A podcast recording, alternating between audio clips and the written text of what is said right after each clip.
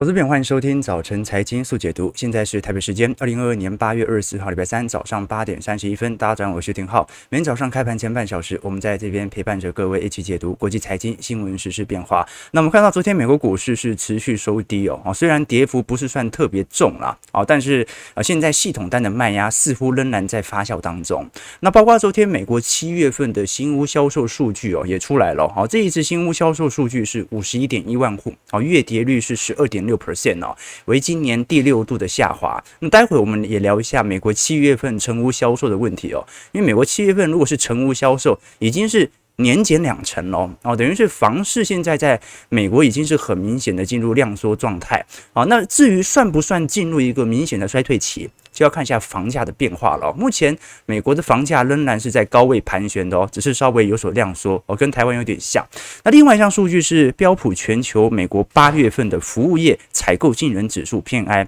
好，这一次降到四十四点一喽。哦，也就是说，我们过去很清楚，制造业的偏 I 本来它就在一个下行周期啊，包括今年我们所看到，我们最终很多公司。内部的财报和库存其实都已经很明显感觉到，现在是制造业的下行格局。但是问题是哦，目前服务业的下行格局也开始有所明显的下缓了。好，这个是值得大家来多做观察的一个方向。毕竟我们都很清楚，呃，美国目前呢，以内需作为主要提振的这些服务业哦。照就业市场来看，其实还表现得算不错。那我们如果把焦点移到全球，看一下欧洲和亚洲的呃 PMI 的表现哦，其实也是差不多的哦。现在欧元区在八月份的商业活动哦，已经连续。整个夏季都是连连续两个月在收缩了。从 PMI 从七月份的四十九点九啊，进刚进入到紧缩格局啊，现在八月份是四十九点二。那服务业 PMI 哦，也本来比商品好一点，本来是五十点二，好，那在这个月也来到四十九点七了。那英国的八月份 PMI 本来是五十二点一，现在降到五十点九。不过从经济成长率来看，应该已经算是进入衰退了。那制造业 PMI 哦，英国是直接在本轮的欧美国家当中哦下滑。速度算是挺快的啊，目前 PMI 已经大幅下滑到四十六了啊，所以英国目前是完全的进入制造业的紧缩周期。那么亚太地区部分呢？啊，日本综合的 PNI 是四十八点九啊，也是刚跌破五十的龙枯线的水位哦，所以货币宽松政策有没有效？有效哦，但是哦，它仍然无法避免全球的景气走皮。好，所以我们现在看到这些欧美国家陆续进入一个紧缩周期。按照过去经验啊，如果不是这种系统性风险的话，通常啊，它会下滑到四十五左右，产生新一波的筑底行为。那到时候就值得大家来多做一些留意和观察了啊，因为其实这一次欧元区算是一个前瞻指标了，欧元区应该是领先美国或者其他亚洲新兴市场经济体啊，在消费端消费端进入一个相对显著的衰退。那现在问题来了，因为真的是衰退啊，真的是紧缩，但是就业市场到现在为止啊，仍然没有。传出任何的噩耗。我们看到，在近期，包括上个月所公布的非农就业数据哦，仍然在高位进行震荡哦。这种高位哦，它要到那种紧缩，要那种大大量失业，都需要半年的时间哦。哦，所以现在问题是还它还保持在高位，所以你要看到那种大幅失业率的上升，大量的失业游民。可能都要至少要等到半年后才会发酵，那怎么会现在库存就已经开始高速上升了呢？其实我们过去跟各位提到，你看现在失业率三点五趴，跟过去历年比起来，根本就是从一九五零年来以来的最低点嘛。那为什么这一次就业市场还能够产生如此亮丽的表现？我们来从一张图表来做观察，这张图表哦叫做 Average Life Expectancy 哦，啊讲的就是预期寿命。啊，这张图表是美国平均啊这些呃人口的平均寿命的期限哦。那我们看到哦，其实从一九五零年代以来，这条曲线就在一个缓步垫高的格局哦。啊，本来美国的人均寿命啊从六十八岁啊一路到七十岁啊一路到现在七十八岁。可是现在各位看到很明显的迹象哦，从二零二零年以后啊，哎这条曲线开始有一点明显的拐头下弯的感觉喽。哦。这一种拐头改头下弯哦，从一九五零年代几乎没有发生过。上一次发生是什么时候？是一九四零年的二次世界大战啊，所造成美国人的平均寿命下滑。哦，是一个关口方面可以理解啊，为什么现在就业市场形成了畸形的繁荣？不管库存再高，好像都没人裁员，因为人口真的变少很多了。我们来看一下美国各大区域目前的寿命的。啊这个递减的状态哦。纽约目前平均寿命是递减了三年哦，啊，华盛顿 DC 递减了二点七年，路易斯安那递减二点六年，纽泽西州。递减二点六年，亚利桑那州也递减了二点五年哦，这是人均寿命哦。好，所以观众朋友你可以理解哦，这一次美国到底离世了多少人哦？对于整个就业市场产生了这一种哦结构性的改变啊，这就是我们现在现在目前看到为什么明明经济已经不是特别好，但是失业率却是越来越低啊，还从三点六下滑到三点五哦，真的很不可思议哦。好，所以在这种状态底下，大家更为关注的反而并不是就业市场能不能判断未来的衰退，因为有可能到后来。衰退也没人失业，这是真的很有可能会发生的迹象，而是资产价格对于这一次经济衰退所产生的反应。好，那么与此同时哦，在今天晚上应该鲍尔就会呃这个前往开会哦，这一次杰克森霍尔年会啊，全球央行的年会哦，那礼拜五他就会发表正式的言论，所以到时候我们就来观察这一次联总会的紧缩的方向和目标，因为近期哦升息三码的几率又开始快速的提升，现在大概接近六成到七成哦，也就是说。短短期内市场对于联总会的紧缩力度开始产生了大幅度的转移，那这个时候我们要来观察，因为如果是从通膨跟股市面的关系来进行一些比较，其实也会发现一些有趣的变化。那现在你像是小摩或者一些比较看多的投资人汤力啊，哦这些人。投资者之所以现在非常的看好美国股市，而且认为任何的回档现在都应该持续的加长，认为现在的牛市已经正式展开的一个主要原因，其实就是针对通膨的估值调整报价。怎么说呢？我们都很清楚哦，通膨它是扮演着资金环境和经济活动之间非常重要的角色。那么如果通膨逐渐上行，然后超过央行的标准值的时候，央行为了要抑制物价嘛，啊，通常它就会采取。紧缩性的货币政策来控制物价，那反之，一旦物价压力缓解，央行就有可能会采取相对宽松的货币政策。好，那我们可以看到一个有趣的关系哦。这张图表，蓝色线是标普五百指数的本益比。简单来讲，我们可以把它判断为基期指标。好，我们不用标普五百本身的指数来做对照，是因为标普五百指数本身啊。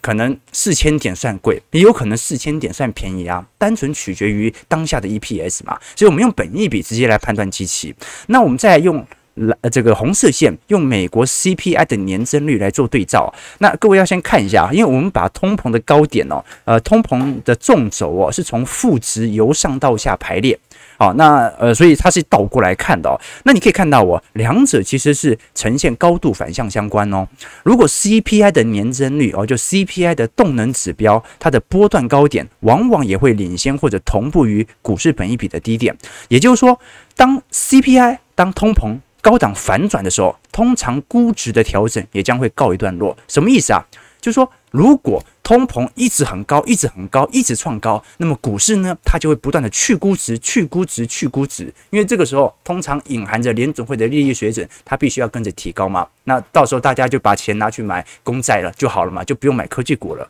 在这种状态底下，通膨升高，它是有利于估值的一个下滑的。但是随着通膨只要见顶开始下滑，也就是我们看到的。红色线开始见底，开始往上跑的时候，通常美国股市的基期就会开始堆高。那美股的基期堆高，它有两种角度来解释，一种呢是 EPS。衰退一种呢是股价升高，好，所以接下来哦，小摩认为接下来股价升高的可能性算是蛮明显的，因为明年的获利还看不到那种非常严重的大幅衰退，大家都预估啊，顶多就是下半年的库存调整而已哦，所以这个是目前呃多头者和空头者最大的一个呃分歧点啦。其实我们也看到了，到目前为止哦，现在把成长股啊重新移回到这个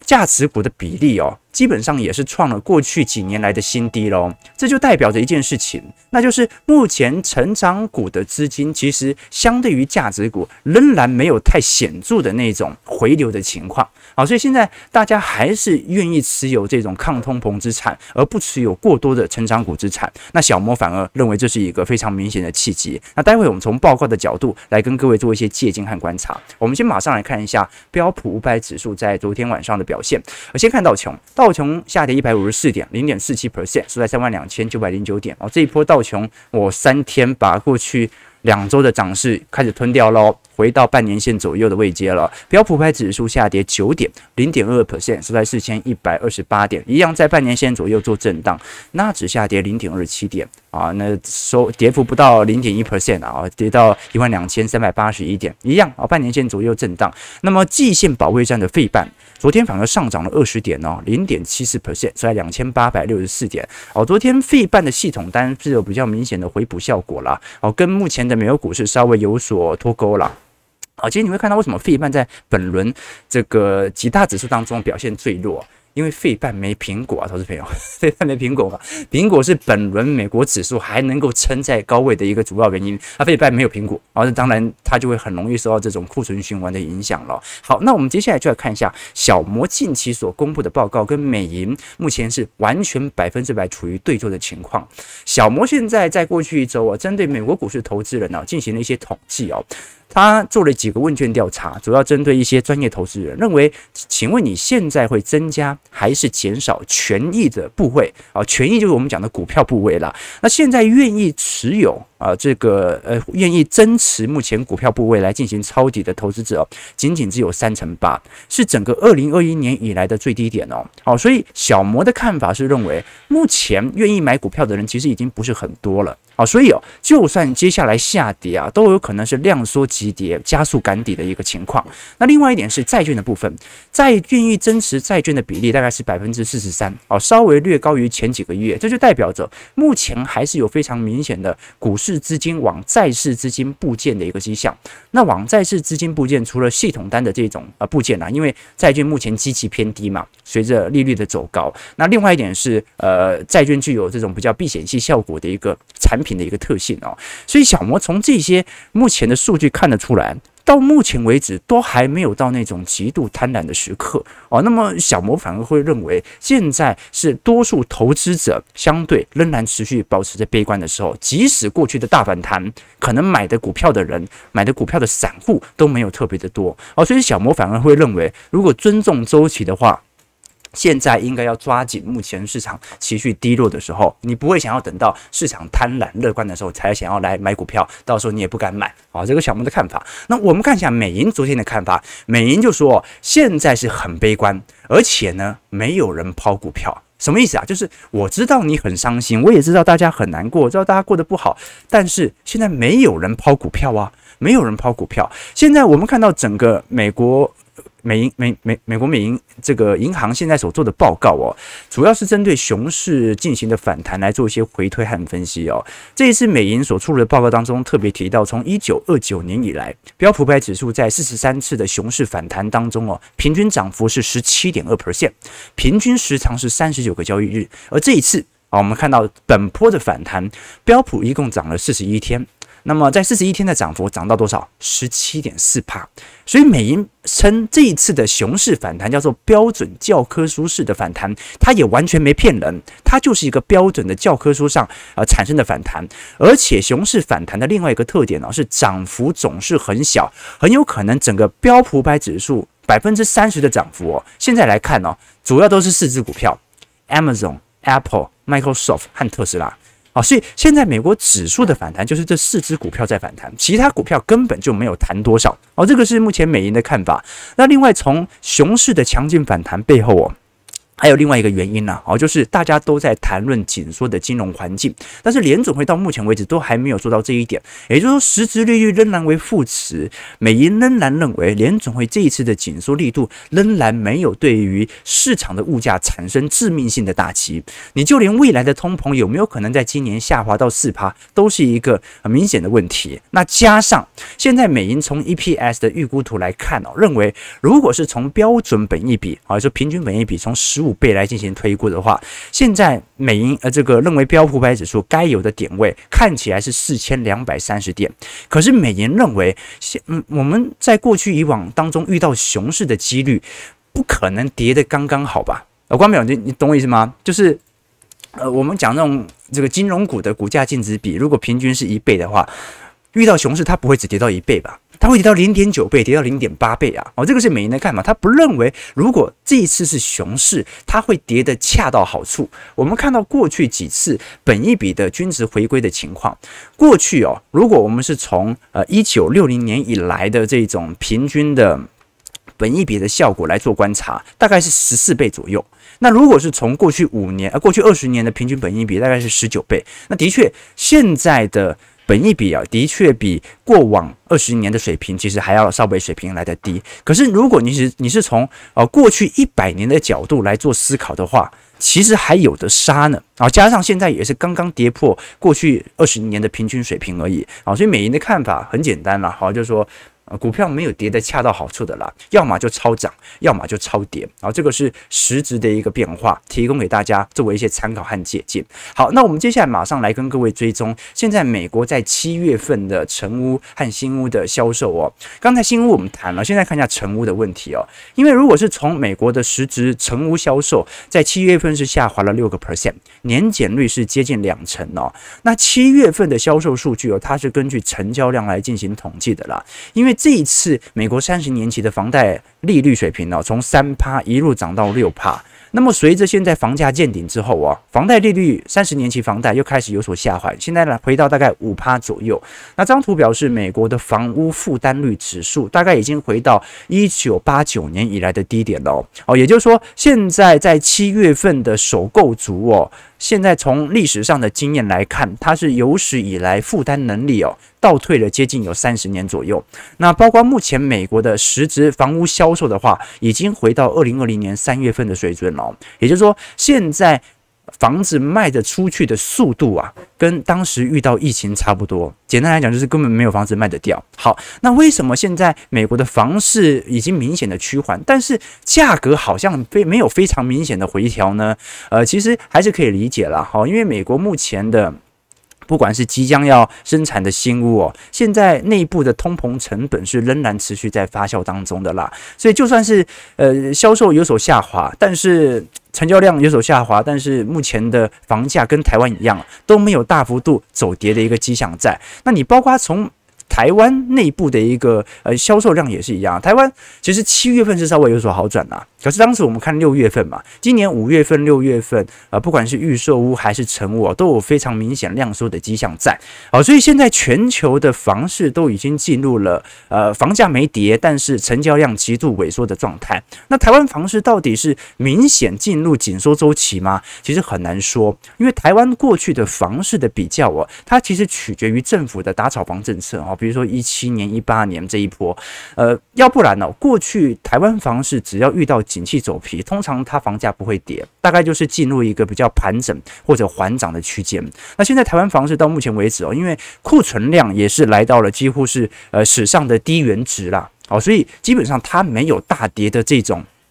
诱因在哦。那如果它要大跌，基本上就要取决于上一次的经验，就是要么就是央行的信用管制。要么就是央行的利率提升，要么就是房屋税再度调高啊。那看起来三者都不太可能，唯一比较有可能的是利率调升。可是利率调升啊，你也很清楚了嘛，美国调升九码啊，台湾调升一码半，好，那要。调升多久才能够对于房价有所压制，这就很难说了哦。所以现在台湾房市也是一样了哈，就是房价还在高位进行震荡，但是成交量啊有明显的缩小的一个形态哦。啊，现在我们看，如果是从一七年啊当时的水平跟现在今年第一季来做比较啊，呃，桃竹县是大概涨幅有四成一，哦，台中涨了六成，台南涨了六成八，高雄也涨了五成哦。好，所以这一波值得观察的一个形态就是，呃，现在因为中国现在烂尾楼是在陆续的暴增嘛，我们看到在整个七月份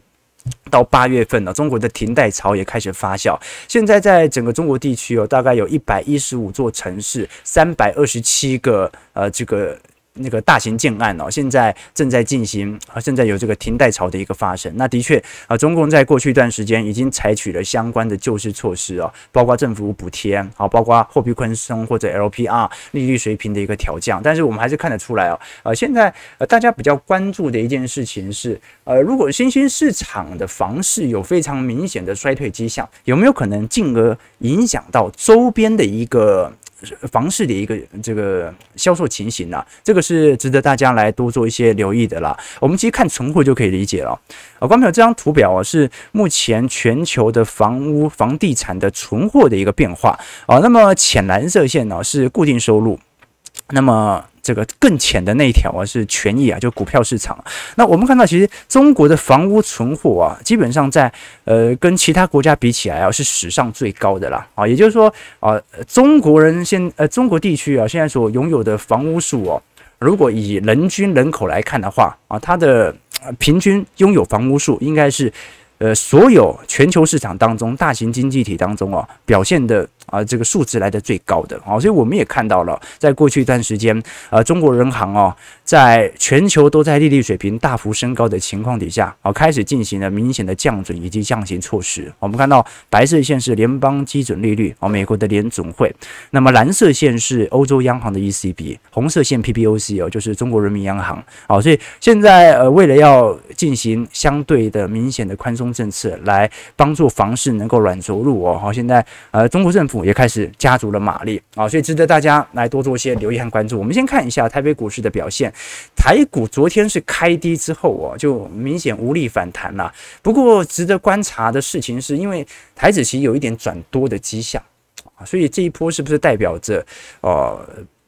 股市要持续下探，还是说进入盘整格局？我们看到昨天台北股市连续掼破了一万五千二和一万五千一之后哦，月线关卡昨天也差点跌破。那外资昨天是持续站在卖方哦，昨天又大卖哦，卖了一百六十七亿哦，金额比前天还要来得多。那更不用讲投信了，投信已经连续四十三天买超了，啊，创历史记录了哦，三大法人合计卖超了一百八十九亿哦，所以呃，现在纯股族还在接股票，但问题是。台币已经连续四天贬破三十块了哦，这一波央行好像真的有一点守不太住了。我们看到，在过去一段时间呢，其实每一次遇到紧急状态啊，台湾就经常会消耗外汇存底来稳定汇率哦。那这一波的外汇存底其实还在明显的高位区间啦，啊，所以没有什么外汇存底上的啊这种资金部件的危机。但是照目前的状态来看，好像央行对于三十这个关卡已经不太的琢磨了。我们包括从亚洲权益市场，也就是从亚洲的股票市场来做观察，其实近期哦也是持续的走低和下探哦，哦，所以外资现在针对新兴市场啊啊这个，尤其扣除掉亚洲地区之后啊，仍然持续的进行大幅度的一个卖超。在这种状态底下啊，它基本上呃整个美元的升值格局是影响到啊美国股市这些投资的最重要的原因啊。那不止台币啦，你看韩元哦，韩元已经创了十三年的新低了哦。这一次美元是一比一千三百四十五块啊，哦，所以韩国央行这礼拜四就要宣布新一轮的利率决策了，哦，是这次会不会再升息？值得观察，因为韩国跟台湾一样哦，目前已经进入了明显的紧缩周期。好，我们看一下筹码面的部分。现在三大法人的资金变动，昨天我们看到外资是持续卖嘛，好，过去两天真的卖的比较凶一点点哦，哦，指数也直接被外资给卖下去。可是我们看一下小台多空比，哇嘞，哦，真的是外资跟散户对坐啊，是吧？哈，你看到小台多空比昨天。超级多单进场啊啊！突然全面转多啊啊！这个到底是好事还是坏事呢？呃，我是比较期望它能够进入一个明显的盘整格局啦，这比较符合台北股市散户的基调啊。所以你看到台股过去啊几年呢，会发现跟前几前十前前五六年那种感觉不太一样哦。现在小盘多多空比转换的很快哦。啊，可能真的今天全部多单，然后明天可能全部停损，一下变空单哦！现在随着资讯流通的速度越来越快，很容易发生这种迹象哦。那现在来看哦，反而因为目前外资的系统单卖压持续，那小台看多的话，就形成了内资有借口进行资金的抛货。哦，所以台北股市未来要产生新一轮的下杀，其实就取决于目前散户的接盘力道了，因为外资是肯定不买的啦，那内资要抛，他就要找愿意买的人抛，好，所以值得大家好来多做一些留意和观察喽，好，现在。嗯，这这应该算是从六月底以来小台首次的全面看多吧。我们就看一下这一波的延续时间能够有多长喽。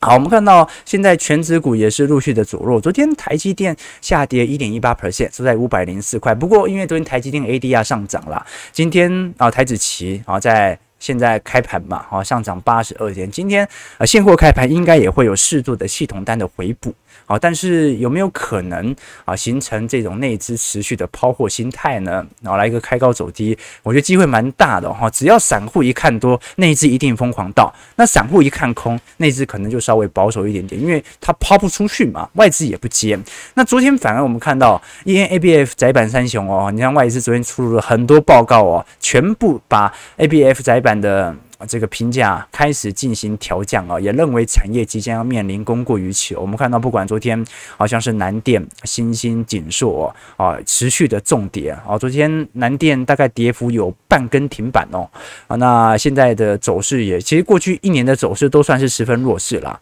其实我们看到哦，ABF 哦，当时本来在本益比的部分哦，二零二一年啊都还有十几倍哦，今年都已经跌破双位数字了。现在南电的本益比大概是八点三倍。啊，华通是九点六倍，景硕七点三倍，新兴是七点一倍哦。那过去一年哦，二零二一年南电十四倍啊，华通十一倍，景硕十四倍，新兴十六倍。哦，这方面你可反而看到有趣的迹象是，过去网通的网通股的华通哦，基期相对来的比较低啊，结果在今年因为库存压力稍微比较减轻的情况底下，走了一波蛮亮丽的这个。牛市哦，应该讲说多头氛围哦，那反而是去年那种大多头的这种 ABF 窄板哦，那今年啊基期开始下滑，好就开始均值回归了，所以其实个股啊啊和总金都是有这种明显的特性啦啊，就是说任何的股票、任何的资产，它都有它的周期特性，不管是大宗资产还是股票资产、债券资产。好，小到个股资产，甚至小到短期的这种乖离哦，它其实都会有一定的周期。那我们做周期投资，其实就是依循着周期来做相对应的动作和建仓，而不去做追涨杀跌啊。我们只能承认一件事情，那就是过去发生的事情，今天啊一定还会再发生。那未来会发生的事情，今天一定有迹可循。好，这就是历史，历史的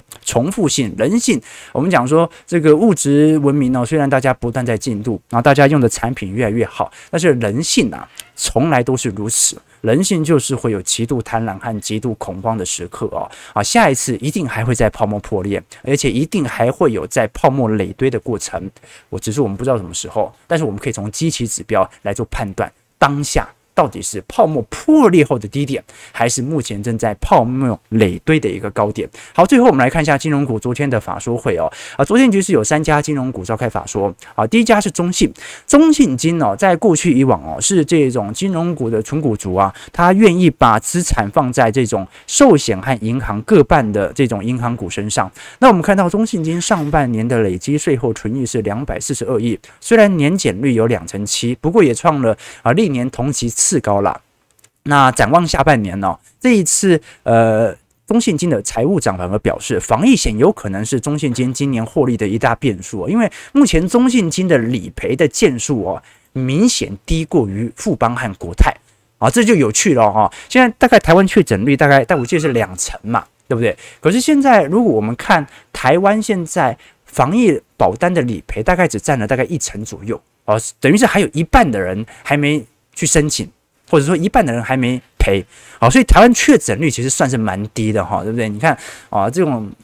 人口密集的一个地区啊，啊，竟然现在确诊率好像没有想象中来的高，那因为中信金呢，目前的呃去在理赔的一个金额，相对于国泰和富邦稍微有点落后，这说明很多买中信金啊产险部位的人哦，到现在还没去理赔。好，所以值得观察。那另外一点就是，我们过去跟各位提到，因为中信金呢，它是寿险和银行几乎各半。可是我们也看到了，中信金旗下的台湾人寿哦，啊，今年在人寿业哦衰退的幅度哦，啊，从季减率来看是一百零四趴哦，等于是啊，过去赚的钱几乎就过去一年赚的钱几乎快赔光了哦。那为什么会产生这么严重的影响？其实也很好理解啦。寿险业旗下的资产在第二季啊。几乎是受到全球股债双杀的一个影响，反而从竞争率来看，中信银还在明显增长哦。所以现在中信金的这种位阶是怎么样？它就是不如台气银、不如玉山金、不如兆丰金表现的那样好，但是呢，它也不像是国泰富邦开发跌得这么惨啊，因为它是寿险和银行的营收来的各半嘛。那如果我们从短期乖离角度来观察，其实它也来到每个月相对均值的乖离的低点了啦。啊，所以存股族啊是可以稍微留意一下，至少今年它还是负绩效，所以从基期效果来看，它是值得来做摊平的。历年的现金股利值利率哦。其实它从一五年以后就已经不配发股票股利了啦，哦，所以它的股价啊，感觉就有开始缓步堆高的一个迹象在。往年的平均值利率大概在五趴左右，